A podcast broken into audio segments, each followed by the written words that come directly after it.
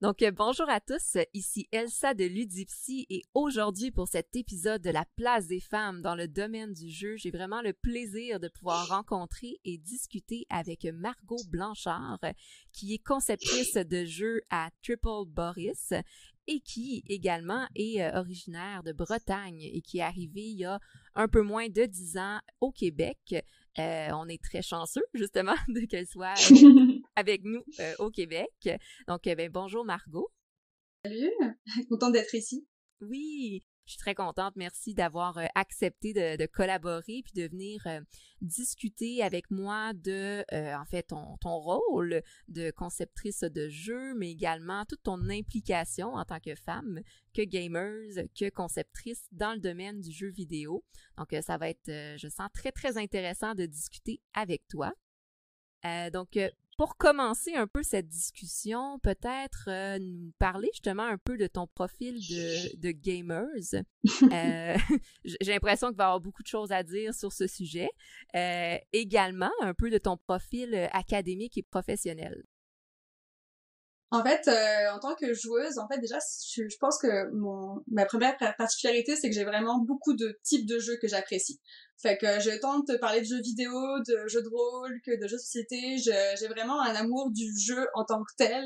Euh, qui se décline dans tous les types de supports. Là.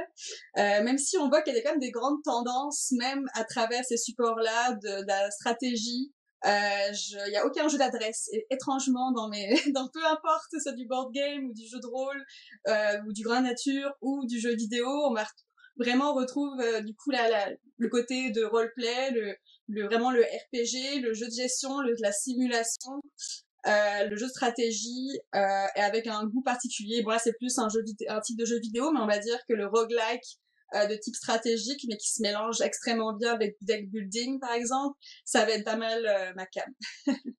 OK, je, dois le nommer, mais tu viens de nommer tous les mots-clés des jeux que j'aime. Donc, je sens que ça va être vraiment intéressant de parler avec toi. Roguelike, euh, deck builder, bon. Donc, ça va être intéressant, jeu stratégique aussi.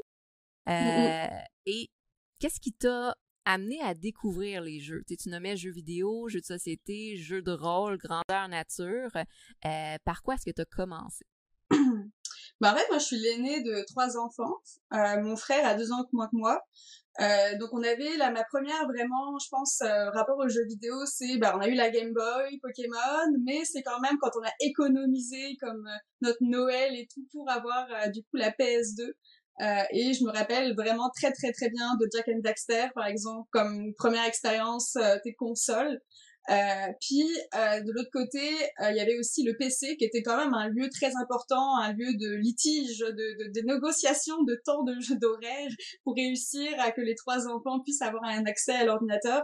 Et là, ça a été du coup première découverte, surtout avec bah, les Sims. J'étais euh, je les avais tous. Euh, j'avais toutes les extensions aussi, donc vraiment à fond dans le jeu de simulation, sans savoir forcément à quel point euh, c'est du gros jeu de, de, de, gestion puis de simulation quand même. Tu, tu, on voit ça comme un jeu de filles avant tout quand, quand on est plus jeune en fait. Mais étrange, bah c'est normal, c'est comme marketé aussi de même aussi.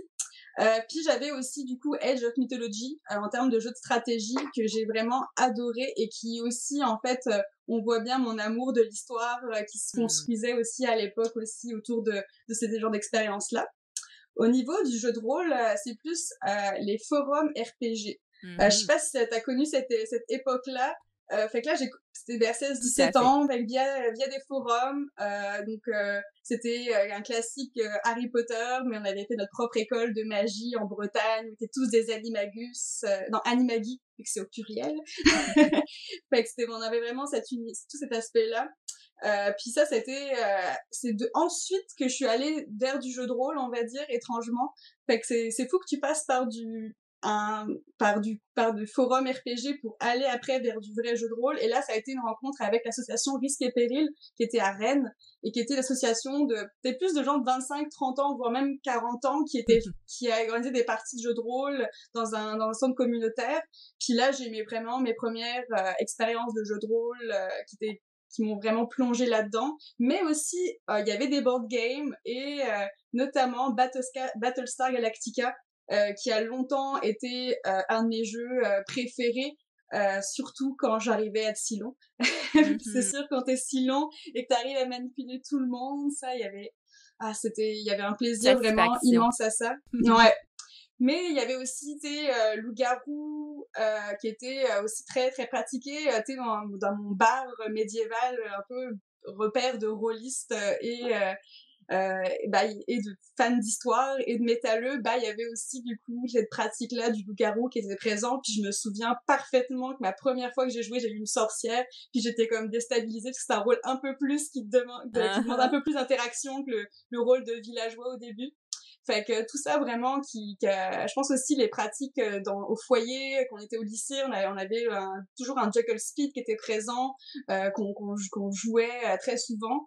Fait que vraiment le jeu était très très présent sous de multiples formes euh, comme depuis depuis mon depuis mon enfance en fait. Euh, puis ouais quand j'y pense euh, puis euh, après ensuite quand euh, quand je suis arrivée euh, bah, aux études avec moi je suis je suis allée pour un parcours très très littéraire je voulais en fait de enfin une prépa littéraire. Bon, je, je rentrais pas dans les détails de comment ça marche la scolarité en France, mais dites-vous que j'ai comme fait l'équivalent d'un baccalauréat en histoire ensuite. Et après, du coup, j'ai voulu euh, aller ensuite au Québec pour faire ma maîtrise en histoire. À ce moment-là de ma vie, le, le jeu devenu de moins en moins présent en fait. À partir du moment que j'ai fini le lycée et que notre bande d'amis qu'on jouait beaucoup euh, ensemble, bah, on s'est un peu chacun été dispersé dans toute la France. Euh, bah on a comme on s'est on s'est perdu de vue etc. Fait qu'il y avait et puis les études étaient vraiment très très prenantes à ce moment-là de ma vie. Fait que j'ai un peu mis tout ça de côté un petit peu, euh, même si euh, tu sais je, je pouvais jouer un petit peu, mais j'avais pas cette, cet intérêt là qui était aussi fort dans ma vie. Mais quand je suis arrivée au Québec, ça a comme un peu euh, changé parce que je voulais euh, comme sociabiliser, puis c'était un des bons moyens. C'était c'était aussi par le jeu, par faire du bénévolat euh, dans le jeu. Fait que c'est un peu par par ça que je me suis retrouvée à me repassionner pour le board game et aussi bah pour refaire un peu sur un plan sur mon plan professionnel. Après ma maîtrise en histoire, je savais pas trop quoi faire. C'est c'est compliqué euh, de faire de la recherche en sciences humaines. Euh, c'est ultra compétitif. Euh, je veux dire, j'allais pas être là l'historienne féministe de cette génération là. Il y en a, comme très peu pour chaque génération entre guillemets on pourrait dire. Fait que j'ai décidé de d'arrêter euh, la recherche. Euh, mais dans ce moment-là, un petit peu de questionnement de qu'est-ce que je veux faire de ma vie, bah le jeu est comme réapparu comme une possibilité mais c'était pas aussi clair au début. Ça a vraiment pris euh, que je fasse un, un programme qui s'appelle de en fait euh, une association qui s'appelle Pixel euh, qui aide des femmes en fait à, à, avoir leur première expérience on va dire de création de jeux mais aussi de soutien ensuite des femmes dans l'industrie du jeu vidéo. Fait que j'ai fait leurs six semaines de création d'un premier jeu jeu vidéo. Je l'ai fait un peu surtout pour comme m'occuper l'esprit puis mais finalement bah j'ai vraiment adoré. En plus, ça a été sur Unity. C'était quand même assez balèze quand même. J'ai voulu faire comme mettre la barre un petit peu haute euh, dès le début. commencé en auteur, là. oui. Ouais, bah c'était un plugin, c'est comme un, c'était comme un visual novel. Fait que c'est comme un des types de jeux qui sont les plus faciles, on va dire, à, à, à produire rapidement, là, euh, parce qu'il y a des plugins qui te permettent d'avoir tous les éléments. Fait que c'est un peu comme de la programmation, c'est la programmation visuelle que je faisais à l'époque. C'était mm-hmm. vraiment, c'était un petit projet là, euh, mais euh, ça a comme vraiment été oh ok. Et surtout c'est que bah j'ai eu des femmes qui m'ont dit bah tu sais c'est possible. Euh, mm. c'est qui m'ont dit bah c'est un métier qui existe que tu peux faire. Je vois bien qu'il y a des comme des compétences, des intérêts, fait que c'est possible. Et ça j'avais jamais, je m'étais jamais autorisée, je m'étais jamais vue en fait dans ce milieu-là. Euh, et là cette porte-là qui s'ouvre. Et, euh, et là, je me, je me rappelle de comme quand j'avais 17-18 ans et qu'on voulait comme créer un jeu et qu'on faisait du design sans même se dire que c'est du design. Et oui, c'était c'était présent en fait, c'était c'était là, mais je le voyais pas comme une possibilité, comme une activité qui avait de la valeur aussi aussi aussi simplement que ça. Tu sais, on, on on a vraiment un rapport au jeu vidéo qui est très culpabilisant en général, mm-hmm. fait que c'est comme réussir aussi à revaloriser cette activité-là en tant que femme était déjà une étape aussi à faire en tant que telle. Euh, puis après, après ça, ils m'ont dit, bah tiens, euh, si tu veux, il y a ce DESS-là en design de jeu qui existe euh, à l'UDM, euh, fait que tu peux, tu peux commencer, tu peux voir ça. Puis que je me suis lancée, je pensais peut-être pas être prise dans le programme. finalement, j'ai été prise et quand j'ai, je me suis mis dedans, je me suis dit, ok, j'ai plus rien à perdre, entre guillemets, fait que je vais me donner à fond. Et un des trucs que j'ai rapidement compris, c'est l'importance du réseautage, qui est Mhm. vraiment genre la clé totale pour comme, surtout pour le tout ce qui est game design, parce que mine de rien, c'est pas juste une question de tes skills, c'est aussi une question de comment tu vas euh, te trouver ta place dans l'industrie. Donc, je trouve ça vraiment intéressant. Je, je connais un peu Pixel parce que je, je cherchais justement euh, des, des organismes, des associations euh, qui représentaient beaucoup les femmes dans le gaming puis le, le, le jeu en, en général. Euh, Est-ce que tu pourrais parler un peu plus de qu'est-ce que c'est Pixel puis de comment Oui, tu as sûr. vécu euh, ton expérience? Ouais, c'est donc une organisme euh, féministe euh, donc qui est basé euh, à Montréal, mais qui me semble en fait qui vient d'une expérience qui avait existé à Toronto. Je pense que c'est Rebecca qui l'a réintroduit euh, avec euh, d'autres personnes, donc dont Tanya Short, qui est la capitaine de Kid Fox, qui est un studio indie qui est très très reconnu. Euh, fait que c'est vraiment un, un noyau de, de femmes euh, comme ça qu'ils ont créé, créé euh, du coup Pixel. Et le but c'est vraiment de euh, favoriser euh, les femmes euh, dans l'industrie du jeu vidéo, mais autant AAA que indie. Euh, et, euh, ce- par, en- et comment elles, elles font ça C'est vraiment par des systèmes de création de, de, de mentorat par exemple, Ouais. mais aussi donc leur fameux euh, programme de six semaines où tu fais ton premier jeu puis on va t'aider à chaque étape. Euh, et après, t'as un vernissage qui va se... Moi, c'était euh, chez Ludia. Euh, fait que déjà, juste avoir un, un game designer qui a juste vu la lumière dans le lounge, puis qui approche, puis qui regarde un peu les jeux, puis t'entames une discussion avec lui. Euh, c'était ultra, euh, Oui. ultra intéressant, puis ultra comme valorisant de comme oui, t'as, t'as, t'as une position qui est possible ici, tu sais. Euh, fait que ça, ça a été euh, vraiment, bah, dans mon expérience, ça a été vraiment génial, même si, tu sais, le créer, créer son premier jeu, ça peut être comme compliqué. Il y a eu des moments où j'étais plus down. C'est pas quelque chose de toujours parfait non plus, faut, faut aussi le dire, là. euh, émotionnelles. Ouais.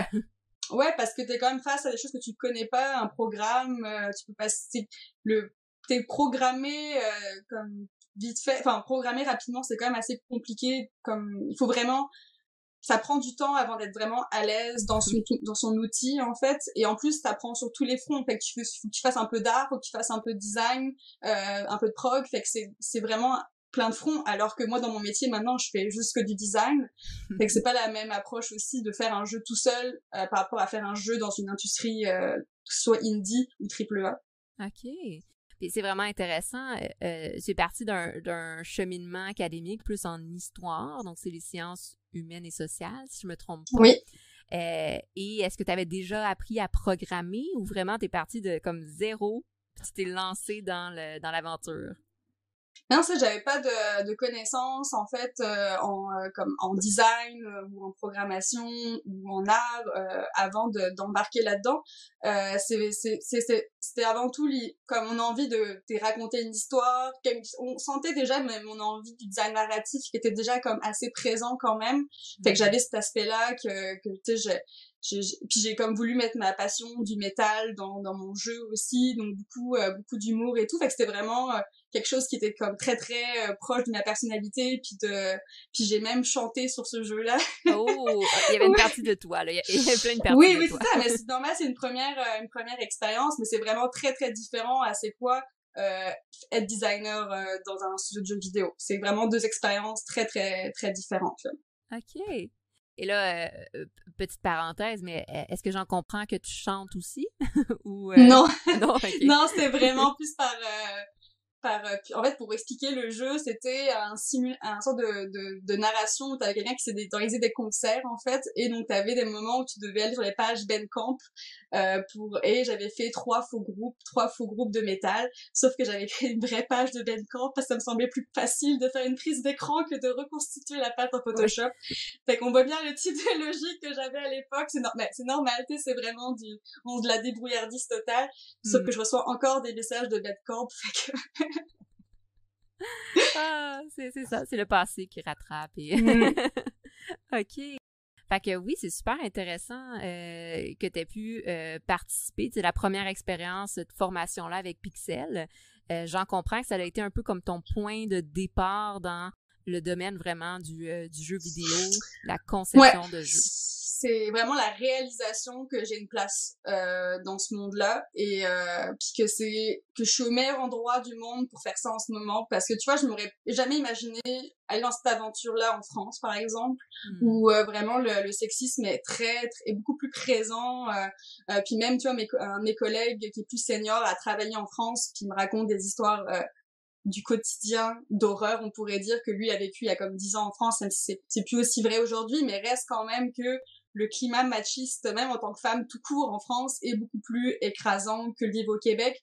Et dans le milieu jeu vidéo, bah c'est c'est c'est très vrai aussi. Fait que je me mm-hmm. puis en plus du fait qu'il y a vraiment à Montréal un écosystème euh, vraiment génial qui s'est mis en place avec des studios indépendants parce que j'avais aussi pas du tout envie de travailler pour Ubisoft. Euh, j'ai euh, pas parce que parce que c'est une entreprise bretonne. Mais euh, c'est vraiment drôle parce que quand t'es quand t'es breton forcément bah Ubisoft on le connaît comme une entreprise d'origine de quatre frères bretons qui ont parti en milieu de la en milieu de la Bretagne. Fait qu'on a comme un rapport à comme mon père il connaît que ça comme studio de jeux vidéo quasiment. Mais euh, bah moi c'était vraiment pas l'idée d'être un petit engrenage euh, et encore moins aussi pour faire du jeu triple A Mm-hmm. Euh, dans le sens que j'avais vraiment envie de, de, faire d'autres types d'expériences de, jeu. Euh, puis aussi parce que ce sont des jeux qui, que je ne joue pas, ou alors ça va être des RPG euh, dans la t comme Cyberpunk, bien entendu j'ai envie j'ai envie d'y jouer, Baldur's Gate 3, euh, mais là on est vraiment dans du RPG et pas du tout dans expériences qui sont encore euh, offertes euh, dans le triple classique on va dire. Ok, ok. J'ai l'impression que ça vient un peu tu me diras si je me trompe, mais avec tes valeurs, tes expériences aussi. Tu as touché un peu à, tous tes jeux de société, jeux de rôle, euh, grandeur nature, jeux vidéo. Donc c'est comme s'il y avait une, certaine ouverture d'esprit à vouloir essayer des nouvelles choses, développer des nouvelles choses, qui est peut-être un peu moins présent dans les jeux euh, triple, euh, triple A, bah il fonctionne vraiment plus par formule là tu sais. C'est mm. comme il y a une formule on l'applique euh, on va faire des petites variations parce que euh, tu sais euh, on a une, des études de, de, statistiques de data qui sont venues puis on voit qu'il y a tel tel, tel type de compétences enfin tu sais c'est c'est vraiment un autre approche surtout en termes de taille en termes de euh, de comme de contrôle sur l'expérience de jeu qui va qui va être créée euh, quand tu après c'est sûr quand quand un, quand t'aimes euh, par exemple si t'es genre un artiste et que toi tu aimes juste faire des, des vraiment des personnages mais les plus beaux de la tu bah, va dans le triple A tu vas jamais avoir mmh. d'autres endroits qui vont te permettre d'avoir cette précision là mais moi personnellement je me vois plus comme une artisan en fait euh, dans cette idée-là que bah je, je, suis généraliste, je dois comme savoir euh, faire plusieurs choses, pas uniquement un seul type de design. Je dois quand même savoir euh, plusieurs types de publics cibles, autant faire des jeux pour des enfants, des jeux pour tous, des, des jeux un peu plus pour un public plus niché. avec toute cette variété là que si j'étais dans le triple A, j'aurais pas accès. Ok, ok. c'est super intéressant. Puis dans justement ce, côté-là plus généraliste, euh, disons, qu'est-ce que qu'est-ce que tu apprécies le plus, disons, dans ton travail actuel? Euh, je pense que ce que je préfère, c'est toujours les débuts de, de projets où tout est comme possible un peu, tu sais, il y a comme un côté, tu sais, de comme, on est en train de brainstormer, puis on, on vraiment, c'est, des, des projets d'idées quasiment, là, c'est des, c'est des, fait que c'est, il y a quelque chose de très intéressant d'être dans ce moment-là. Euh, après aussi, j'aime beaucoup quand quand l'expérience arrive enfin à prendre forme, qu'il y a quelque chose qui fonctionne après plusieurs itérations. Tu sais, le métier de game designer, c'est vraiment refaire, refaire, refaire, refaire. On est beaucoup dans, dans ce dans ce dans cette production de, de ce type-là de production-là. On va jamais dire ok le, le plan du jeu c'est ça, euh, on fait le jeu, le jeu est fini. Non non, c'est hmm. ça va passer par des dizaines d'itérations. On va essayer euh, essayons avec un combat, avec euh, un tel type de réaction, essayons avec comme ça, qu'est-ce qui est plus fun, qu'est-ce qui marche le mieux, et on adapte toujours en fait, et parfois on tombe sur des bonnes surprises. Ah bah tiens, ça on n'avait même pas pensé, puis ça c'est vraiment plus fun que ce qu'on avait comme allons vers ça. Il y a vraiment cet aspect-là un peu de de, de, de, ouais, on est en train de d'itérer continuellement. Et quand on a pris on a trouvé quelque chose qui fonctionne bien là on va quand rentrer en production. Et là c'est vraiment la période entre la pré-prod où t'es euh, et le prototypage où là on va comme essayer de, on a des idées on va comme mettre en place quelque chose on teste on fait des trucs on comme on, on met en place une ligne directrice servir à faire la production. Et de là, bah là, on va être plus en mode euh, comme des, à faire des specs. Mm. Fait que là, c'est vraiment plus, genre faire un créer des modes d'emploi pour que le pour que le programmeur ou la programmeuse ou l'artiste euh, puisse euh, comme comprendre notre vision du jeu et ensuite le mettre ensuite en forme. Parce que finalement, le, le, game designer, nous, on peut, on n'a aucun contrôle sur le produit directement. Okay. on est comme un peu un guide euh, qui essaie d'amener vers une vision euh, du jeu. Euh, mais on, on a par rapport à quelqu'un qui fait un, qui comme qui fait du board game ou qui fait du jeu de rôle qui va vraiment avoir bah, que le jeu de rôle t'as un contrôle très très limité sur qu'est-ce que les joueurs vont faire finalement mais reste que euh, entre guillemets t'as le, le ce que le entre moi mes idées je peux pas directement transformer ça en jeu ça prend le travail de, de plusieurs personnes, de plusieurs métiers, de plusieurs disciplines, de plusieurs visions aussi du travail, comme avoir une vision artistique, avoir la vision prog qui est comme comment faire que le jeu soit optimisé pour qu'il fonctionne. Euh, ça, c'est vraiment des approches qui sont aussi importantes et que le game designer doit toujours prendre en compte pour vraiment avoir un temps de synergie. Mm-hmm. Euh, et c'est là qu'on on prend le talent de tout le monde. Si genre j'apprends que mon artiste a fait les, les plus beaux des chats du monde, peut-être intérêt à faire un jeu sur les chats quand même, tu sais. Hmm. Euh, fait que c'est vraiment de la co-création, tu sais. C'est ça. Mais je n'ai ne réponds plus à ta question depuis quelques Non, mais je, je te laisse aller parce que je trouve ça très intéressant. Puis en même temps, tu réponds bien à une autre question que j'allais poser, à savoir ben, qu'est-ce que c'est exactement être euh, dans le domaine, travailler dans le domaine du jeu vidéo puis être game designer. Puis là, j'en comprends que c'est comme une, une partie d'un un co-développement. Là, tu viens de le nommer, c'est du Oui, euh, c'est de la co-création. OK. Faut vraiment le voir de même parce que si tu... Je veux dire, il y a, y, a, y a, malheureusement, puis d'ailleurs, c'était partie de pourquoi, je pense, des femmes n'osent pas être dans ce milieu-là, c'est qu'on a ce stéréotype et puis malheureusement, le marketing aide vraiment pas hein, de le ce, ce game mm-hmm. designer génial, celui qui a la vision, celui qui va comme c'est c'est c'est lui le jeu c'est lui genre mm-hmm. comme genre ça c'est vraiment mais n'importe quoi tu sais c'est comme juste n'importe quelle personne dans une, très comme ben non c'est c'est faux là. Il y a jamais une personne qui a toutes les idées puis c'est ça qui c'est c'est lui qui qui a dans sa tête puis qui transmet ça. Euh, déjà parce que euh, bah, c'est comme on fait de la co-création c'est un travail d'équipe fait que si t'as des gens qui ont des problèmes d'ego, ça, ne fonctionne pas. Euh, tout simplement. Et ça, c'est vraiment partie de comme des choses que nous, en tant que game designer, que, en fait, que tous les gens créatifs doivent apprendre à, gérer, c'est gérer les feedbacks, gérer à comme voir la différence entre, euh, bah, tu euh, je fais, je fais un, le but, c'est que l'expérience soit intéressante, pas que mes idées soient comme choisies à la fin du processus. Euh, et euh, fait que c'est vraiment, fait que quand on voit ça comme un travail collaboratif, et en plus, je vais rajouter ultra empathique parce que le fait d'être un game designer, c'est ou une game designeuse, c'est vraiment se placer à la place d'un autre d'une autre personne par rapport à ses compétences, comment elle va réagir, c'est quoi quel type d'émotion qu'on veut lui faire vivre. Je veux pas juste baser sur qu'est-ce que moi j'aime. Faut vraiment que je m'imagine par rapport à l'autre comment il est, comment il réagit. Fait que c'est ultra empathique et je crois que c'est quand même une qualité qui est vue comme féminine, non? Effectivement, on veut pas être dans les stéréotypes de genre, mais effectivement, c'est Non, mais c'est c'est mhm. c'est vraiment la fait que comme on voit ça comme un métier ultra masculin alors que quand on regarde les types de qualités comment elles sont genrées dans la société, bah c'est c'est plutôt l'inverse en fait, c'est ça que je voulais mettre un peu comme euh... euh je, je, ben, en fait, je suis tout à fait en accord avec toi, tu l'empathie, le travail d'équipe, la collaboration, l'écoute, j'imagine aussi, euh, la communication, j'imagine que Exactement. Il faut des Exactement faut des super bonnes aptitudes de communication. Ouais, c'est pour amener le projet à terme. Euh, et c'est vraiment intéressant parce que je dois dire que j'avais j'avais jamais vu les choses ainsi.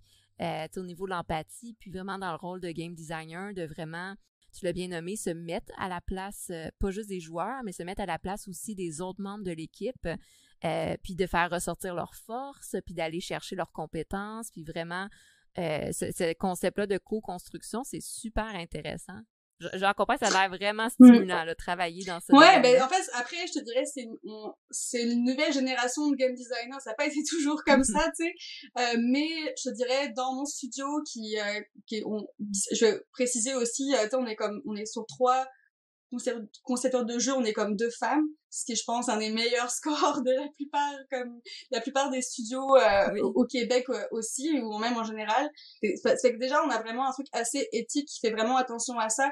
Puis, euh, tu sais, on, on, essaye de vraiment de créer cet environnement-là qui va nous permettre de, bah, de faire la, la, meilleure création possible, en fait. Mm. Et euh, alors, avec les meilleures conditions de vie, puis de travail aussi, tu sais, ça va avec ça aussi. C'est l'ensemble qu'il faut euh, qu'il faut que ça soit euh, bah, qu'on ait des bonnes conditions de travail, de vie, puis qu'on puisse comme vraiment travailler de façon collégiale. C'est vraiment des conditions qui vont permettre de faire des meilleurs jeux, comme à court, moyen et long terme. mm-hmm. C'est ça, il faut penser aussi euh, moyen et long terme. Parce que souvent, on entend euh, qu'il y a beaucoup d'épuisement dans les, les studios. Euh, peut-être plus les studios triple A que les, les studios indépendants ben, ça dépend parce que tu vas avoir des pratiques aussi de tu sais des genres des étudiants qui comme qui débutent euh, puis qui en plus on a cette euh, cet aspect-là que même dès l'école, euh, bah on a la, la oh ma game jam, j'ai passé toute la nuit à ma game jam. Moi, moi je me suis fait avoir là, tu sais, de prendre entre guillemets. Et en plus, tu tombais malade juste après, comme tu sais le classique, tu sais. Mais on a quand même cette idée-là que c'est un métier passionnel et qu'on doit euh, y aller à fond euh, et que et ça c'est vraiment malheureusement ce qui se passe, c'est que c'est une culture, on va dire, qui est un peu nourrie par certains types d'entreprises parce que ça fait justement des employés euh, jetables qu'on va pouvoir utiliser euh, comme jusqu'à ce qu'ils font un burn-out, puis ensuite ils vont sortir du système, puis on va prendre des nouveaux stagiaires, on va faire ça encore et encore. Mais le problème de cette façon de faire, c'est que tu, vas, tu fais pas de mentorat, tu fais pas en sorte qu'il y a vraiment des générations qui se forment, il n'y a pas de transmission de connaissances, parce que ce qui se passe, c'est que les gens aussi, quand ils arrivent à 30 ans, bah, ils, veulent avoir une famille, bah, ils vont juste sortir de l'industrie, euh, beaucoup de programmeurs, notamment parce qu'ils ont des meilleures conditions salariales hors de l'industrie. Fait pourquoi je resterais si je, dois travailler 70 heures par semaine? Bah non, je vais comme en aller, puis toutes mes connaissances, bah je vais les faire perdre à l'industrie en plus. Hmm. Fait que ça, c'est vraiment des, des, problématiques qui fait qu'en ce moment, les conditions, elles, elles, elles, avancent petit à petit parce qu'il n'y a pas ce système de syndicat, il n'y a pas un système de protection comme le cinéma l'a fait progressivement. On est encore un peu bébé là-dessus encore. Là. Mais c'est vraiment encore en train de, de, de s'améliorer. Puis la nouvelle génération, ceux aussi qui ont fait des études en game design, ça va être très très différent. Fait que moi j'en fais partie, mais tu sais la génération juste d'avant, il n'y avait pas d'études en game design. Fait que déjà juste ça ça joue énormément aussi sur euh, sur les connaissances qu'on va amener sur le vocabulaire qu'on va maîtriser parce qu'il y a plein de game designers qui travaillaient entre guillemets un peu euh, bah, à l'expérience au flair euh, mais sans avoir tout un appareillage théorique et surtout notamment en psychologie qui est je pense et en psychologie et pédagogie c'est super important si veux faire du game design. Je vous dis ça comme ça. Effectivement. Oui oui j'ai l'impression, en tout cas, tu me diras, mais qu'il y, y a, peu de personnes dans le domaine qui vraiment euh, vont prendre leur place puis nommer les choses, les faits. Il y a encore peut-être juste certains tops, puis justement, c'est encore cette image-là qui est vraiment valorisée. Bon, bref, encore l'image. Non, mais c'est du marketing, là. C'est, c'est, vraiment, c'est un jeu de vidéo, de vidéo, puis c'est ça, tu sais, c'est vraiment, euh, on a, mais c'était, c'était aussi une, une, une ère aussi, je pense, aussi, euh, faut, faut... Après, le, les indies aussi ont eu leur propre euh, Lucas Pope et tout ça aussi, là, mais c'est sûr que c'est différent, euh, juste par l'entreprise aussi qui est, qui, qui est comme quand le jeu tu l'as fait vraiment tout seul, c'est sûr que c'est toi l'auteur. Exactement. Oui, et c'est un peu plus complexe. J'imagine que ça prend plus de temps aussi. Euh, mm. Mais si je peux faire un petit rebond sur ce que tu nommais, e, effectivement, les conditions de travail, c'est quelque chose qui est super important. Puis, euh, bon, j'en nommais, mais tu sais, un peu dans l'actualité, on voit que certains scandales en ce moment. Dans le, il y a eu des scandales dans le domaine du jeu vidéo. Puis, euh, bon, tu as eu plein de choses intéressantes. Tout d'abord, je pense que c'est important de prendre en considération, un peu comme tu nommais, tu sais, que les conditions de travail sont encore en construction dans le domaine du jeu vidéo. J'ai l'impression que c'est passé, c'est jeune quand même comme domaine. Euh, tu parlais que Montréal, c'est effectivement, c'est comme une, une plaque tournante du, du jeu. Euh, mais c'est assez, euh, c'est assez récent. Je pense à l'Université de Montréal ou même euh, l'UCAM. les programmes d'études supérieures en jeux vidéo, ils ont, ils ont moins de 10 ans. Donc, ça prend comme un certain temps de créer une éducation, une pédagogie, une sensibilité pour après ça être capable de mettre justement des conditions qui sont plus acceptables. On croise les doigts pour que ça aille plus vite, bien sûr. euh... Non, mais ça prend, ça, ça part aussi, je pense, de, tu sais, moi, mon studio, il a été créé par euh, des gens qui sont partis d'autres studios, puis qui, euh, ne voulaient pas que ça se reproduise, ces choses qu'ils ont vécues. Hmm. Fait que ça aussi, fait que là on va arriver aussi à avoir de plus en plus des personnes qui, euh, de, de, de, création de studio avec des personnes qui sont euh, qui sont les compétences, euh, qui, qui peuvent aussi chercher du financement du coup grâce au FMC par exemple et qui peuvent monter des projets euh, avec une vision quand même assez éthique ou après il y a des expériences de coop aussi qui existent aussi euh, c'est comme très très mineur, mais c'est quand même à préciser. Tu autant euh, en France qu'il y en a une, je connais une au Québec euh, qui est une, co une coop quand même. Fait que c'est c'est d'autres façons de s'organiser qui sont qui qui a de la place pour ça quand même aussi là. Mm-hmm. Puis euh, effectivement, comme tu nommais aussi le concept de mentorat ou de d'expérience, les gens qui ont de l'expérience, on veut faire en sorte qu'ils transmettent leur passion et leur connaissance à d'autres personnes et pas qu'ils quittent le domaine un peu, tu sais, euh, euh, comme tu parlais pour euh, Triple Boris, ben c'est des gens qui ont quitté, mais qui ont gardé leurs connaissances, sont restés dans le domaine, mais ont essayé de moduler un peu plus par rapport à leurs valeurs, de ce que j'en comprends. Non, c'est ça, là. C'est c'est vraiment... sais, on, on, veut continuer à faire du jeu vidéo, mais pas dans ces conditions-là que veut nous offrir, fait qu'on n'a pas le choix de s'auto-organiser euh, puis de créer nos propres nos propres compagnies. Et en plus du coup de ces compagnies là bah essayer de mettre en place un peu des, des modèles euh, plus euh, plus humains et euh, bah tu sais il y en a comme et et après il y en a il y en a aussi qui sont un peu plus gros. C'est Ludia c'est un, un, bon exemple aussi d'un d'un studio tu sais qui est quand même euh, un peu plus gros mais qui met en place des des pratiques vraiment efficaces là-dessus aussi. Fait que il y a différentes échelles quand même mais clairement ça on sent qu'il y a une certaine maturité du, des, studios indie euh, qu'il n'y avait pas il y a dix ans. Puis ça, c'est aussi un très très bon terreau euh, pour euh, avoir des, des, conditions euh, de travail euh, agréables, pour remotiver aussi, pour voir que c'est un vrai un vrai une vraie carrière, tu sais que c'est pas juste une lubie de jeune. Euh, puis ça passe par, par valoriser aussi des métiers qui sont considérés comme secondaires, comme euh, QA, le marketing en jeu vidéo aussi, que toutes ces personnes-là soient aussi valorisées et mis en égalité. Euh, c'est parce que tu fais, euh, que tu l'aides à la production, que tu n'es pas aussi importante que la production, euh, depuis qu'on a une QA, ma vie va mieux. c'est vraiment un, un, un, skill super important. Puis j'ai envie de, de, le, de le dire aussi là, c'est comme, c'est pas juste le game designer, le prog, puis l'artiste. Il y a aussi tout un monde aussi autour qui nous aide et qui est aussi important euh, et qui sont des métiers intéressants à faire aussi. Euh, mais qui sont encore un peu difficiles, euh, qui sont pas encore assez valorisés, qui sont encore vus comme des métiers d'entrée, alors que non, tu sais, c'est pas QA, c'est pas pour devenir game designer, non, c'est un vrai skill, c'est un vrai, c'est c'est un vrai métier. Fait que tu peux pas juste voir ça comme une transition dans ton cheminement, euh, mais malheureusement, c'est encore vu comme une euh, une job d'entrée qu'on peut du coup avoir des des abus là-dessus. Là. Ok. effectivement, je pense que c'est intéressant comme tu nommes de encore dans le concept de co-création que finalement, pour concevoir le jeu, tout le monde est important. Donc, il faut prendre en considération tout le monde, puis il faut aussi redonner la valeur à chaque personne. Chaque, petite personne qui a ajouté une petite touche, les prendre en considération, puis euh, s'assurer qu'ils aient leur place et leur reconnaissance. Puis effectivement, j'ai l'impression que c'est pas encore mis vraiment de l'avant. C'est pas ça qu'on promouvoit euh, dans le domaine. C'est un peu les oubliés. Bah, c'est, c'est, des, c'est des tensions, c'est des combats, là, tu sais, le crunch, on est aussi, justement, là, c'est des, tu sais, il faut le voir ça comme, comme un, un spectre où t'as, t'es vraiment des gens qui vont être en train de travailler là-dessus, des gens qui sont comme vraiment, vraiment, qui sont anti ça, puis qui essaient vraiment de contraindre comme ça, mais il faut vraiment le voir de même, ça va être progressivement, je pense quand même qu'on va être de plus en plus vers cette façon de voir les choses, ça va prendre du temps, mais le changement de génération, euh, changement de génération, ça devrait, ça devrait vraiment euh, aider. Euh, fait que, fait ouais, j'ai, tu sais quand j'ai vu des, des jeunes euh, conceptrices de jeux qui sortaient de l'école quand j'étais au Stunfest, qui est un festival à Rennes en France il y a comme deux ans, puis que je parlais avec elles, puis que je les trouvais comme super comme sûre d'elle bien plus que moi à l'époque j'étais comme waouh ok mm. t'es euh, puis t'es à poser des questions super pertinentes pendant les conférences que j'écoutais du Stunfest puis j'étais comme oh ok il se passe quelque chose tu c'est comme c'est plus la même même tu à 5 6 ans près il y a vraiment une différence euh, parce que déjà juste les, enseignements sont meilleurs, tu les profs sont tu sais ça prend du temps pour créer des bons programmes fonctionnels et tout aussi. Fait que là on sent qu'il y a une maturité aussi de l'enseignement du jeu vidéo euh, qui aide aussi euh, à ça.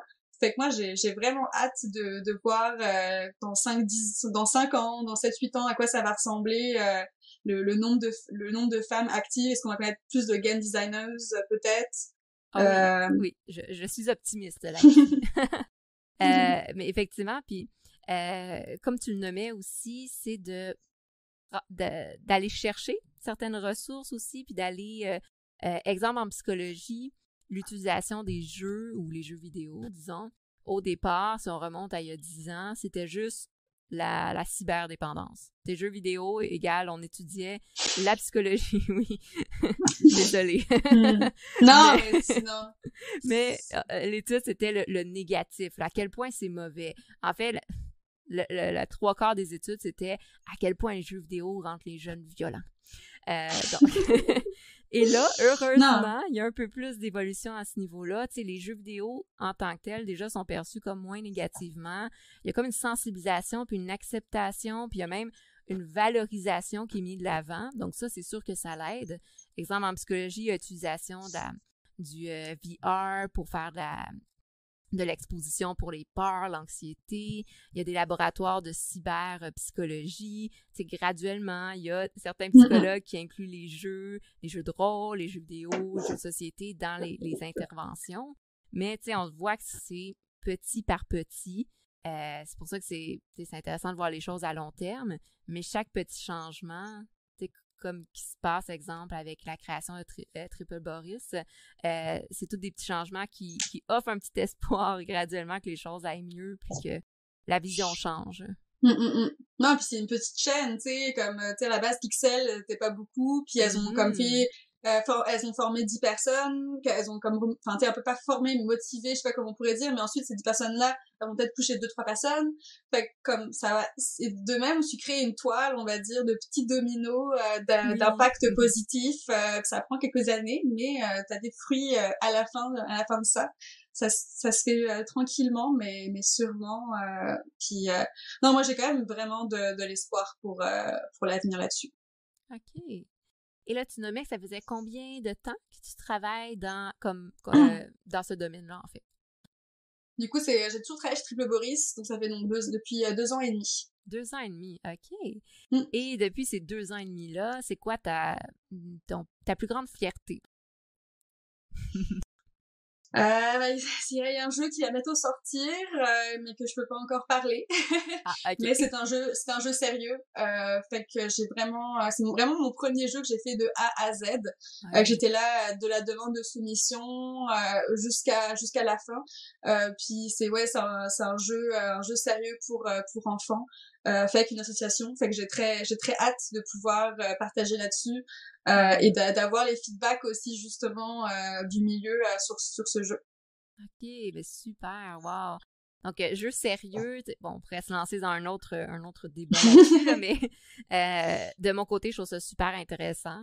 Je trouve que c'est des jeux justement qui apportent, qu'on voit qu'il y a une petite attention derrière, un peu plus d'amener un, soit des valeurs, soit des objectifs, soit des apprentissages. Euh, que ce soit pour les enfants ou les adultes. Donc, euh, c'est. J'ai bien hâte de voir la suite. Là, c'est vraiment un jeu, je dirais, comme très pédagogique, parce que c'est avec, euh, du coup, euh, une association, là, fait que c'était vraiment plus une mm-hmm. commande, tu sais. Mais, tu vois, ça va être quand même assez assez intéressant. C'est quand même un sujet assez difficile, donc mm-hmm. c'était quand même un, un, enjeu de comment comment parler de, de tout ça. Ah, je suis en train de faire des, des petites pistes J'ai pas le droit d'en parler. Il y, a, pas de, y a pas de spoiler. OK. Fait que ça, c'est ta fierté parce que justement, c'est un jeu que tu as pu euh, travailler en co-création, mais de A à Z. As vu, tu l'as mm, mm, mm. vu grandir jusqu'à sa finalité. Ouais, vraiment. Puis, euh, parce que aussi, ça va avoir, je pense, un impact. Euh, c'est quand même important pour, euh, pour moi j'ai quand même cet intérêt pour le mais je pense que c'est vraiment lié à mon parcours aussi d'histoire tu sais c'est normal que mm. tous les enjeux sociaux euh, qui me traversaient déjà euh, quand je faisais ma, ma, mémoire euh, sur les les femmes prostituées c'est vrai que du oh, coup c'est quelque chose oui je en fait mon, mon sujet de recherche c'était vraiment l'histoire de la prostitution puis la traite sexuelle au début du XXe siècle et comment les féministes de la première vague qui sont quand même très prêtre protestant, très princesse, comme ce, comme voyait ce sujet-là et essayait justement de bah, de dénoncer le double standard de la moralité parce que les hommes avaient le droit mmh. d'aller euh, s'amuser alors que les femmes étaient cantonnées. Et ça c'était une injustice qu'elle vivait et qu'elle pouvait du coup euh, parler et en faire une base de militantisme. Fait que ça a été euh, fait que c'est sûr j'avais déjà cet aspect-là qui était déjà fort en moi.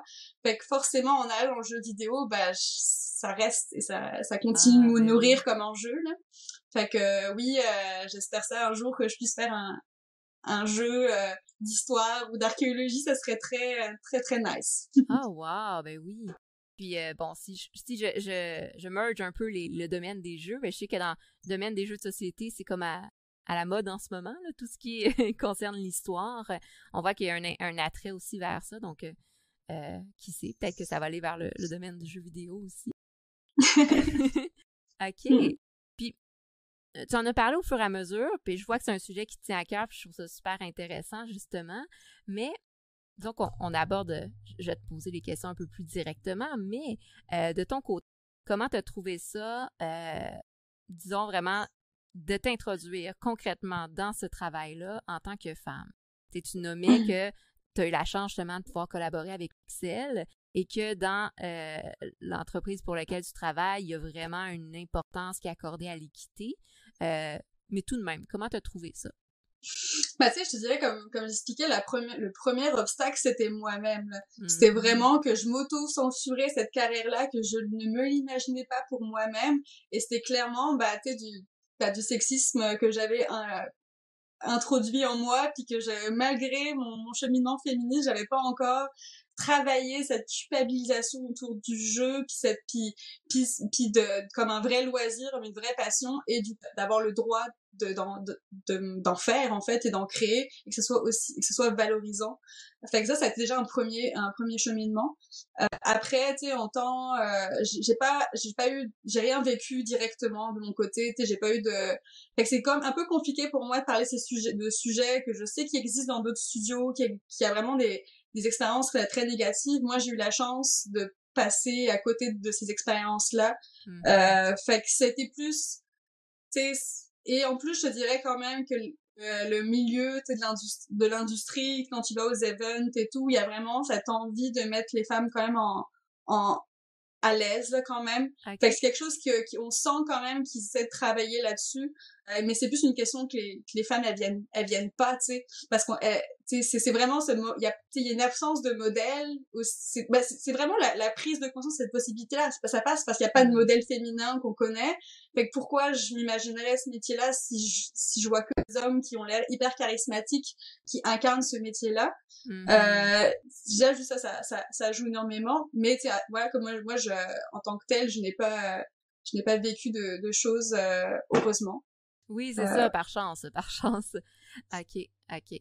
Mais je trouve ça intéressant. Je pense que euh, tu le nommes assez bien, c'est une variable qu'on prend pas beaucoup en considération quand on parle de la place des femmes euh, dans le domaine du jeu, exemple le jeu vidéo, c'est que oui, il y a l'impact extérieur, donc l'opinion des gens, les gens qui vont mettre des obstacles, mais il y a aussi l'impact intérieur, donc de soi d'aller vers puis parfois, c'est nous-mêmes hein, qui se mettons des, des obstacles ou qui vont s'empêcher, euh, soit parce qu'on pense qu'on n'est pas à la hauteur, soit qu'on pense qu'on n'a pas notre place, soit qu'on pense qu'on n'a pas euh, le charisme ou autre pour euh, intégrer le, le, métier, par exemple. Mm, mm, mm mais il y a aussi la peur d'être dans un milieu très masculin puis de survivre dans ce milieu masculin. Mais comme moi je viens d'un milieu enfin j'étais tout j'étais toujours avec que enfin je suis métalleuse euh, rôliste euh, fait que j'étais entourée d'hommes de toute manière là. Fait que c'est pas comme s'il y avait cette peur là aussi.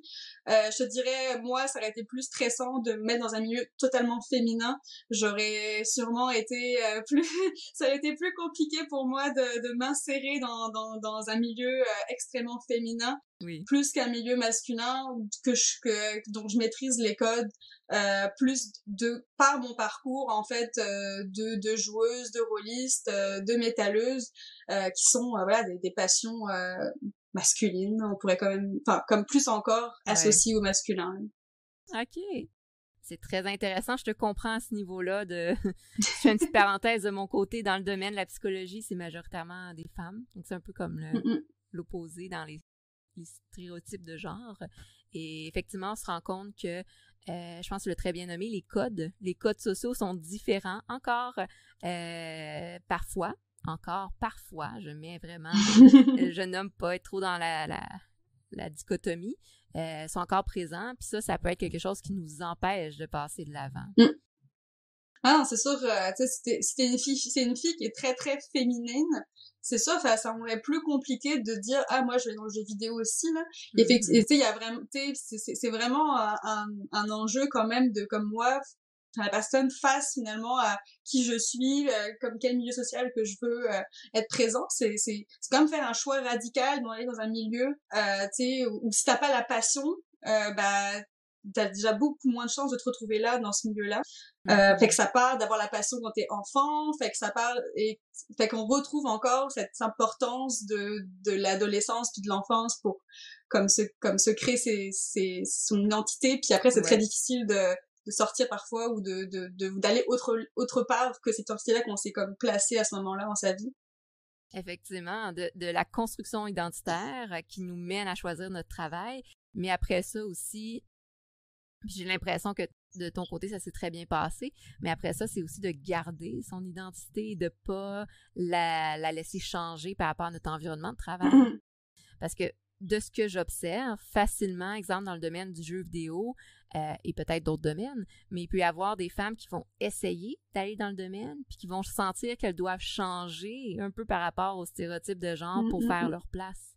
On pense euh, peut-être à plusieurs euh, streamers qui vont partir dans le stéréotype. Ils peuvent pas agir comme les hommes. Elles vont devoir vraiment sauveur féminin féminiser. Hmm. le euh, maquillage, le décolleté, Exactement. les, attributs féminins. C'est ça, pour avoir le même niveau de, de popularité ou de reconnaissance que l'homme. Euh, de ce que j'en comprends de ton côté, t'es resté toi-même, ça a bien fonctionné. Oui, ben ça, puis en même temps, c'était parce que je te, je te dirais que ça a été plus facile pour moi d'aller dans le milieu euh, du jeu vidéo que le milieu universitaire par certains aspects euh, hmm. parce que déjà il n'y avait pas cet aspect de compétition qui est comme très difficile à vivre que n'importe quel collègue qui a ton sujet qui est le plus proche de toi, qui, qui du coup est ton potentiellement ton meilleur ami, est aussi ton concurrent le plus direct. C'est il y a quelque chose de très euh, de qui, qui, qui est très compliqué en fait, qui, qui a fait que moi je mes seuls amis que je me suis fait à l'université, c'est des amis métalleux comme par hasard, qui avaient une autre passion qui s'est rattachée à ça. Fait qu'on voit bien que il y avait que j'ai pas réussi à, à à véritablement euh, bah, j'ai eu mes amis un peu comme par plus par des passions mais c'était encore finalement le fil de mes passions habituelles qui continuait de structurer en fait euh, mm-hmm. euh, mes amitiés puis euh, mes passions oui c'est là mm. qu'on on remercie les passions. Donc, euh, vive les jeux, jeux de rôle, jeux de société, etc. Mais même pour l'immigration, c'est, je veux dire, si mm-hmm. euh, c'est quand même plus compliqué, si t'as pas de, de passion, de, de vraiment de de, de parce que sinon tu vas tu peux rester entre personnes du même pays tu sais comme par plus par facilité sociale. Alors que quand on est par exemple métalleux ben on partage euh, déjà un imaginaire commun qui est très fort. Fait que c'est beaucoup plus facile de faire gommer ces, ces différenciations puis de juste comme pratiquer la, avoir la même pratique sociale on va dire et donc de refaire communauté tu sais. Euh, ça aide vraiment euh, ça aide et le jeu fait pas fait la même chose du jeu de rôle du board game c'est vraiment des, des, activités qui sont très qui font vraiment communauté là effectivement très très rassembleur euh, Et là, c'est intéressant. Je vais me permettre de poser une question. Tu me diras si tu es à l'aise d'y répondre, euh, parce que mon, mon, mon, sujet de thèse était sur euh, ce qu'on appelle la double minorité. Et bon, malheureusement encore, euh, dans certains cas, les femmes sont considérées comme une minorité, dans certains cas. Et il y a aussi la minorité culturelle qu'on peut vivre quand on immigre justement dans un, nouveau pays. De ton côté, est-ce que tu as senti euh, que ça a été euh, justement un obstacle de plus aussi au niveau professionnel de ton intégration, euh, l'aspect minorité de genre et culturel? C'est euh, si j'aurais été dans un, un, studio qui aurait été à 100% anglophone, oui, parce que en tant que française avec mon accent à couper le couteau, à couper à couper du beurre salé, on va dire, je sais pas ou quelque chose comme enfin, il y a vraiment j'ai vraiment un accent très très fort qui fait que il y a j'ai clairement un dès que je m'exprime en anglais, un sentiment d'infériorité qui est extrêmement élevé. Puis même parfois, je vais le vivre euh, en conférence, en congrès, euh, ou tu sais, au moment où je pose une question, puis je me sens pas parfaitement pertinentes. Mmh. Puis là, t'as le syndrome de l'imposteur qui ressort bien euh, pour, pour te rappeler euh, tout ça. Et là, pour, pour travailler sur, pour éviter que ça, ça, ça, ça, ça, te prenne, euh, ça te prenne là-dessus. Mais effectivement, surtout sur l'aspect linguistique, parce que mine de rien, l'industrie du jeu vidéo est anglophone. Et aussi, comme j'avais envie de faire du design narratif, on n'arrêtait pas de me répéter que si je parlais, que si je savais pas écrire l'anglais, ça servait à rien de faire du design narratif parce que c'est et c'est oui, oui, c'est vrai. Si tu veux vraiment, euh, effectivement, euh, tu sais, ça, ça, comme c'est un métier très spécialisé, ça prend les, les gros studios, fait qu'effectivement, tu es dans une équipe totalement internationale, mais tu sais, le, le skill de design narratif, c'est pas savoir écrire, tu sais, c'est savoir faire des, créer des systèmes narratifs, et t'as pas besoin, normalement, de savoir écrire parfaitement l'anglais, tu sais. Mm-hmm. Mais il y a quand même cette idée-là, narration, ça veut dire que tu dois comme bien écrire, si tu sais parler anglais correctement. C'est pas écrire et parler l'anglais parfaitement, ce, ce type de métier devrait bah non. Mais c'est des, des barrières qu'on se met soi-même ou qu'on nous met aussi. Euh, et là, là-dessus, c'était comme très clair que c'était par rapport à, au fait que j'étais euh, française et donc mon accent. Mmh. Euh, mais sinon, euh, en tant que, c'est sûr que c'est différent quand en plus t'es, t'es bretonne parce qu'il y a dès le début cet aspect super rassembleur avec les Québécois, qu'on a un peu un ennemi commun qui est Paris. Fait que tu sais, c'est, c'est, c'est quand même culturellement la Bretagne puis le Québec c'est quand même des pays qui ont des, des proximités très fortes qui fait que ça se passe quand même très très bien l'intégration euh, dans ce sens-là là. Euh, dans le sens inverse aussi d'ailleurs. Euh, mais tu sais c'est comme vraiment comme toutes les régions le régionalisme un petit peu francophone on va retrouver cette cette cette euh, cette envie de symbiose rapidement avec des Corses des Basques aussi des Bretons des Québécois. Il y a il y a un peu un, on va dire une un univers culturel commun qui en plus se nourrit de euh, nous ne sommes pas des Français, mais nous sommes dans cette identité-là qui est un peu minoritaire en France. Fait que, mhm. euh, du coup, ça faisait que ça a été très, très, euh, très, très simple là-dessus pour moi. OK. Mais super, mon Dieu. Tant mieux que ça soit bien passé, autant au niveau de l'intégration en tant que femme qu'au niveau culturel. Puis effectivement, tu sais, j'en ai pas beaucoup parlé, je t'ai pas posé de questions là-dessus, mais oui, il y, a la langue qui est quand même un, un obstacle de plus. Mais là, j'en comprends que de ton côté, ça a été, tu as réussi à bien surmonter cet obstacle-là pour finalement te rendre compte que euh, oui, il faut parler anglais, mais pas besoin d'être euh, par euh, maîtriser à 100% la langue. Ah, ça, dépend vraiment de ton studio et de pratiquement dans un studio qui est qui est francophone. Fait qu'on fonctionne en français à 100%, à moins qu'on ait des clients anglophones, et puis dans ce cas-là, c'est, mais c'est vraiment euh, c'est quand même aussi quelque chose qui est pas dans tous les studios aussi mais dans des mm-hmm. studios euh, qui sont indépendants euh, ça au Québec ça et qui en plus sont dans une volonté aussi de mettre en valeur le jeu québécois francophone bah c'est sûr que je suis, je suis comme à la bonne place aussi oui c'est ça t'es tombé en plein avec le mm. studio qui est en lien avec tes valeurs puis qui tu es. C'est super. Un fit gagnant. Ok puis, euh, peut-être de ton côté, tu nommais justement tout ton intérêt pour le jeu. Est-ce que tu aurais des jeux que tu euh, suggérerais ou recommanderais justement aux gens qui... Alors, c'est, c'est vraiment difficile, ce genre de questions-là. tu sais très bien, j'imagine. oui. À chaque fois, je suis comme désolée. Parce que si tu parles de tes jeux préférés, mais c'est des jeux qui sont comme hyper connus, ben à quoi ça sert de les redire et répéter? Ah. Euh, fait que j'essaie d'aller avec un, un peu des mélanges de qu'est-ce qui pourrait de moi, mais en même temps aussi se faire découvrir des choses aussi. Et j'ai mélangé euh, jeux vidéo et, euh, et board game, forcément. Euh, pas jeu, pas jeu de rôle, parce que je me suis dit finalement le jeu de rôle, c'est tellement une expérience qui dépend de ton MJ, qui dépend de tout ça, qui fait que tu peux tellement avoir tellement de plaisir à faire une partie de D&D et comme ne pas avoir de plaisir pareil. Fait que c'est, je considère que le comme un type de jeu de rôle va, va ah oui, enfin le, système va comme faire partie du, du, du fun, mais ça c'est moins pertinent de citer un jeu de rôle à moins que c'est un jeu de rôle très particulier mais j'avais pas de jeu de rôle à parler donc ça va être sur ces supports là alors euh, du coup bah j'ai pour le board game j'ai voulu quand même parler c'est pas très débutant euh, à part peut-être la référence d'après euh, c'est Pandémie Legacy saison 1 euh, parce que ça a été une de mes expériences ludiques euh, les plus euh, émotives, on va dire, les plus intenses. Euh, surtout qu'on l'a vécu, tu sais, on était, on, a juste joué en on était juste deux, puis on l'a comme pendant les vacances, on a fait comme genre, on l'a one shoté en plusieurs jours. Fait que c'est vraiment, tu sais, c'était une expérience intense parce que tu sais, c'est quand même un jeu qui, euh, qui a une durée. Bah, pour préciser un peu, c'est un, c'est un jeu qui a qui a une durée de vie parce qu'on va abîmer les on va déchirer on va on va mettre des éléments sur le board fait que c'est comme c'est là l'aspect legacy c'est que c'est comme pas un jeu qu'on peut rejouer mais c'est comme une sorte de campagne euh, de board game euh, avec un début puis une fin et des éléments narratifs potentiellement euh, qui vont donner un rythme et vraiment sur ce, sur la première saison c'était extrêmement réussi puis j'adore Pandémie de base fait que ça me mm-hmm. dérangeait pas de jouer à Pandémie 12 euh, fois de suite, 12 fois de suite. Euh, pour moi, c'est reste quand même un des jeux coop euh, vraiment qui fait partie de, de l'histoire un peu du, du, jeu. Fait que, fait que vraiment cette première référence là. Super. Ensuite, oui. Ensuite, euh... j'enchaîne.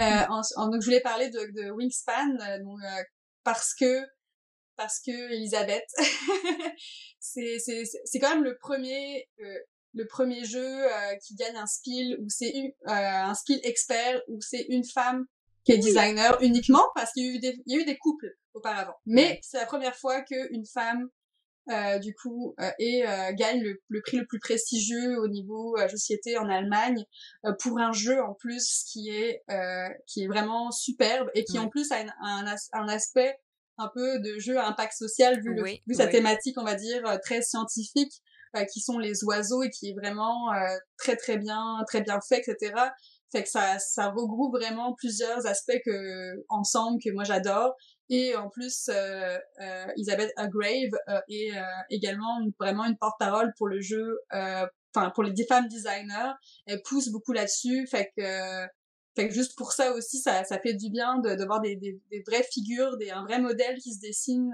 pour, pour les, les futures créatrices de board game.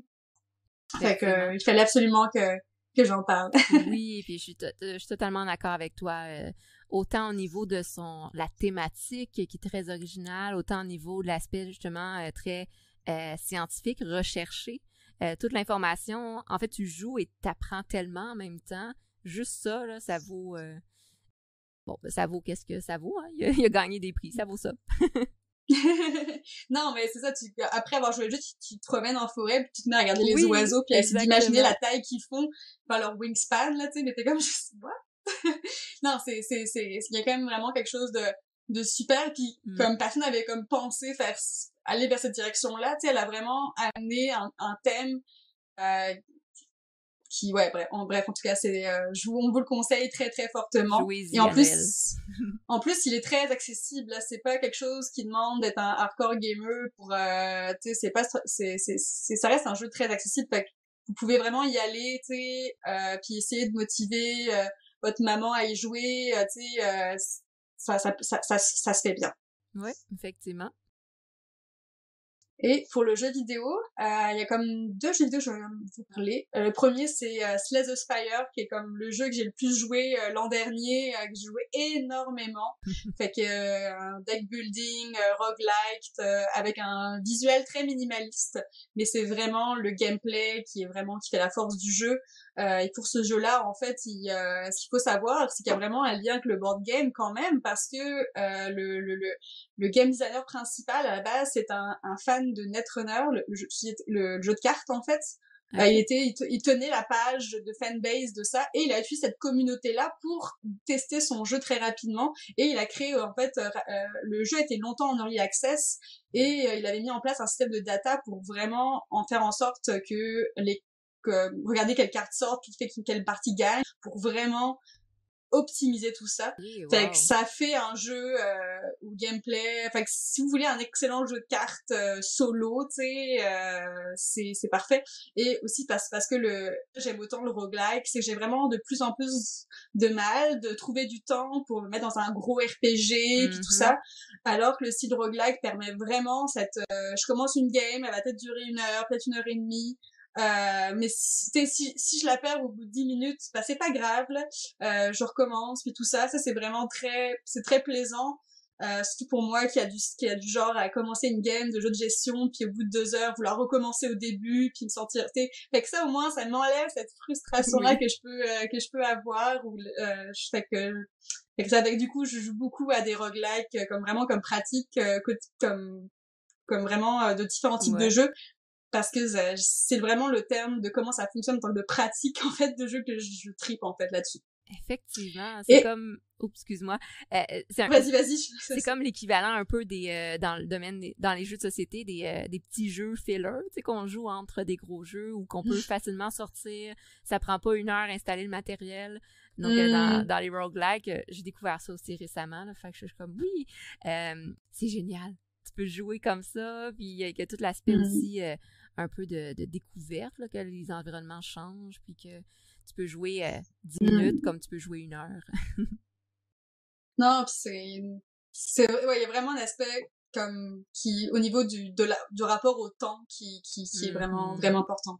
C'est parce qu'on se rend compte aussi que c'est quelque chose qu'on peut plus se permettre de de mettre dans un RPG puis de jouer 15 heures d'affilée comme on faisait quand on était plus jeune fait qu'il faut pouvoir trouver des choses qui fonctionnent plus avec euh, notre temps puis notre disponibilité puis nos yeux puis tout ça. Fait que euh, et pour euh, la dernière référence, euh, donc Evans Walt, qui est du coup un jeu indie d'archéologie alien.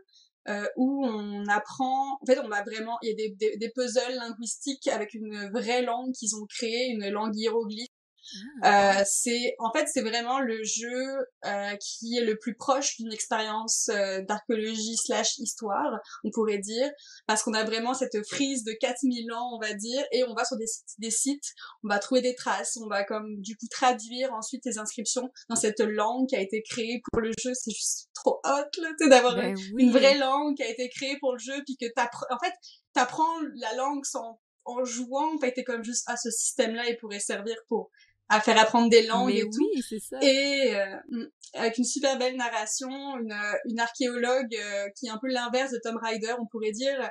Déjà, c'est c'est c'est c'est une femme.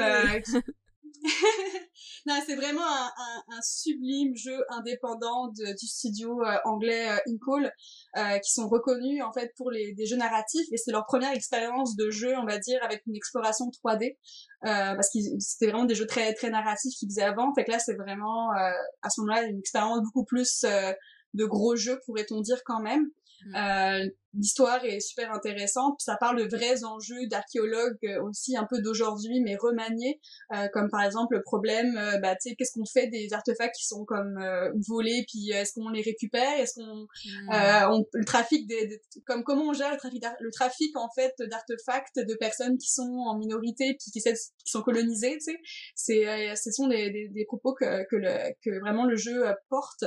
fait que non, je le, je vous le conseille vraiment après, c'est sûr, c'est un jeu euh, quand même extrêmement narratif. Mm-hmm. euh, fait que c'est pas un jeu d'action.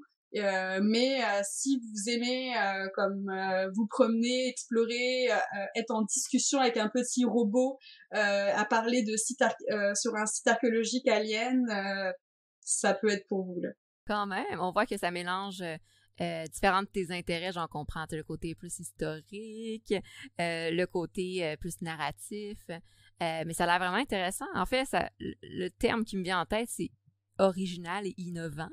Euh, ah oui, vraiment. Donc, OK, c'est vraiment intéressant de créer une langue au complet, puis vraiment d'aller euh, exploiter, en partant de ça, d'aller exploiter une histoire de découverte, j'en comprends. Mm, mm. Ben, en fait, c'est ça, c'est vraiment de l'archéologie. Ben, c'est vraiment pas spoiler le jeu parce que toute l'histoire est géniale, mais tu, en fait, tu vraiment tu suis une archéologue, on va dire, pas du futur, c'est pas notre dimension de c'est vraiment une nébuleuse, on va dire, euh, autre part. Mm. Et euh, il y a vraiment des civilisations qui ont laissé des traces, euh, plusieurs en fait. Donc tu te balades, puis t'essayes en fait de, de comprendre, ok, cet endroit-là, c'était un site, c'était quoi? C'était un endroit où les vaisseaux arrivaient pour comme prendre leur carburant. tu sais. C'est mm. vraiment, mec, un aspect un peu poétique. Euh, fait que, fait que c'est pas juste le côté scientifique, c'est vraiment euh, bref, c'est vraiment un super beau jeu.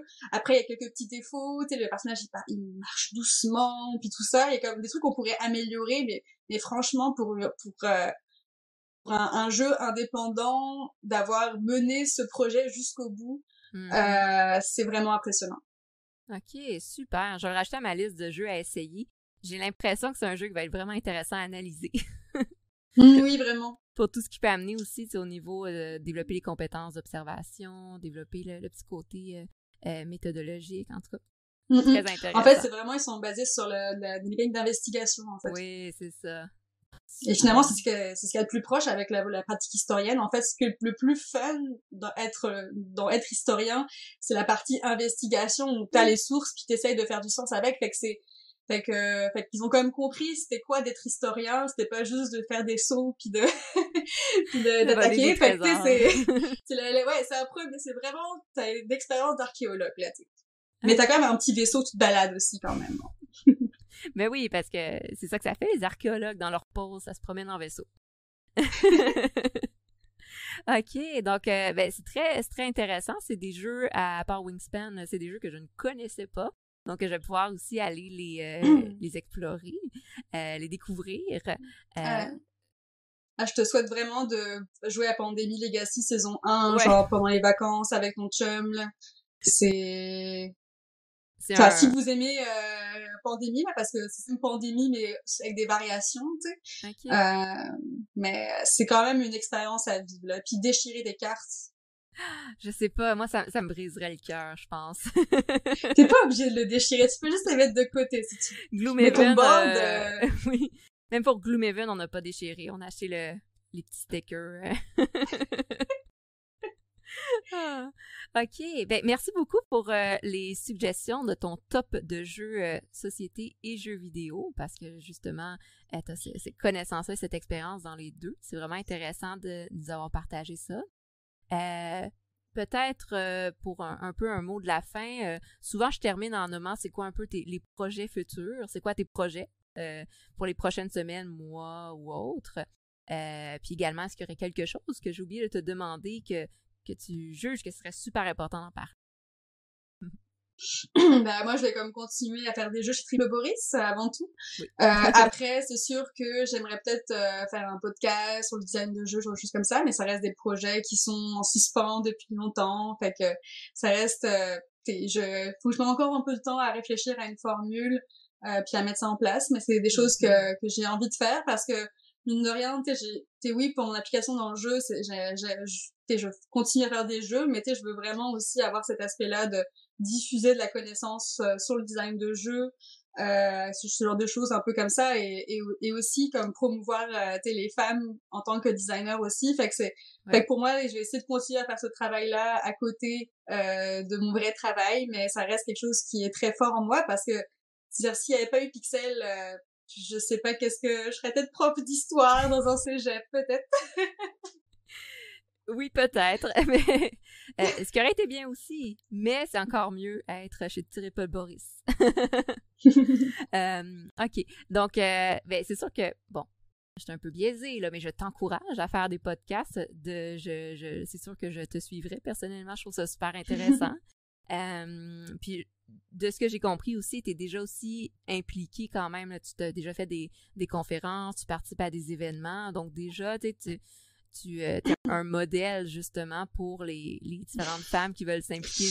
Oui, mais, ben, merci, mais c'est, mais tu sais, c'est, c'est vrai, surtout comme, bah, c'est dans le sens que, tout l'an dernier, quand j'étais, euh, j'étais euh, sur le, dans le CA de Gang de Dev, qui est aussi une association qui a dans le but pour vraiment intégrer les étudiants et les jeunes professionnels dans l'industrie du jeu vidéo. On organisait à l'époque, euh, ben on sait que le Covid c'est difficile, hein, mais le, au meltdown, euh, des rencontres euh, de soft skills, etc. pour vraiment aider la transition entre l'école jusqu'à, on va dire, dans l'industrie du jeu vidéo. Fait que j'essaye de, de faire ma de faire ma part et tout, euh, comme de d'avoir ce rôle-là de, de mise en confiance en fait dans l'industrie, euh, faire faire ma petite part. Ok. Fait que c'est des super beaux projets.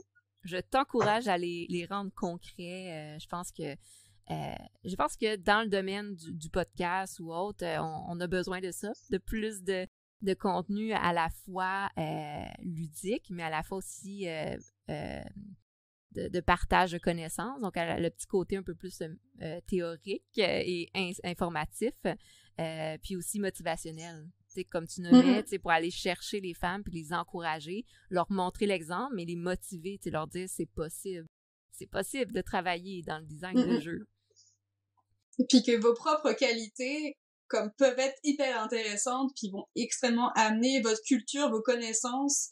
C'est comme plus on va avoir des profils divers et je et je, et je, mets là-dedans aussi les personnes LGBTQ+ euh, et les personnes de couleur là-dedans aussi. Euh, plus il va y avoir des expériences différentes, plus ça va créer des jeux plus intéressants parce que tous les jeux sont politiques, sont faits à partir de nos propres expériences. Fait que forcément, en intégrant de perspectives, on va créer des expériences de jeu plus diverses et également plus intéressantes et voire plus réalistes dans certains cas aussi, mais vraiment aussi qui peuvent amener plus de gens dans le jeu aussi. Tout à fait. Ça prend des modèles, ça prend des personnes qui se, qui se présentent, qui s'exposent, qui partagent leurs connaissances pour justement partir le mouvement. Euh, je pense que tu le nommes très très bien, tu le représentes très très bien. Merci. Mais super, merci encore d'avoir euh, accepté puis d'avoir participé à euh, la, présentation, l'entrevue d'aujourd'hui. Euh, je pense que ce que tu as nommé était à la fois très motivant, super intéressant, puis c'est beau à voir aussi toute ton implication puis ce que tu mets en place. donc, merci encore d'avoir participé, accepté de participer. je pense que ça peut être un mot de la fin. On va terminer là-dessus. Qu'est-ce que tu en penses? Bah, ça, convient. Bah, merci de, de, m'avoir invité pour euh, cette émission et bonne suite pour toi pour euh, la reste de la série. merci beaucoup. Donc euh, là-dessus, je vous remercie à tous de d'avoir pris le temps de nous écouter, de nous regarder. C'était Marco Blanchard qui travaille comme conceptrice de jeux chez Triple Boris et Elsa de Ludipsy. Donc pour la place des femmes dans le domaine du jeu. Euh, je vous invite bien sûr à continuer de suivre les, la série qui va être présentée sur YouTube. Euh, je vous invite aussi à liker, aimer la page Facebook de Triple Boris euh, et autres médias sociaux, à aimer la page Facebook de Ludipsy et à vous abonner à la chaîne YouTube Ludipsy pour avoir des nouveautés. Et je vous souhaite de passer une belle journée, une bonne après-midi, une bonne soirée et à la prochaine. Bye bye! Bye.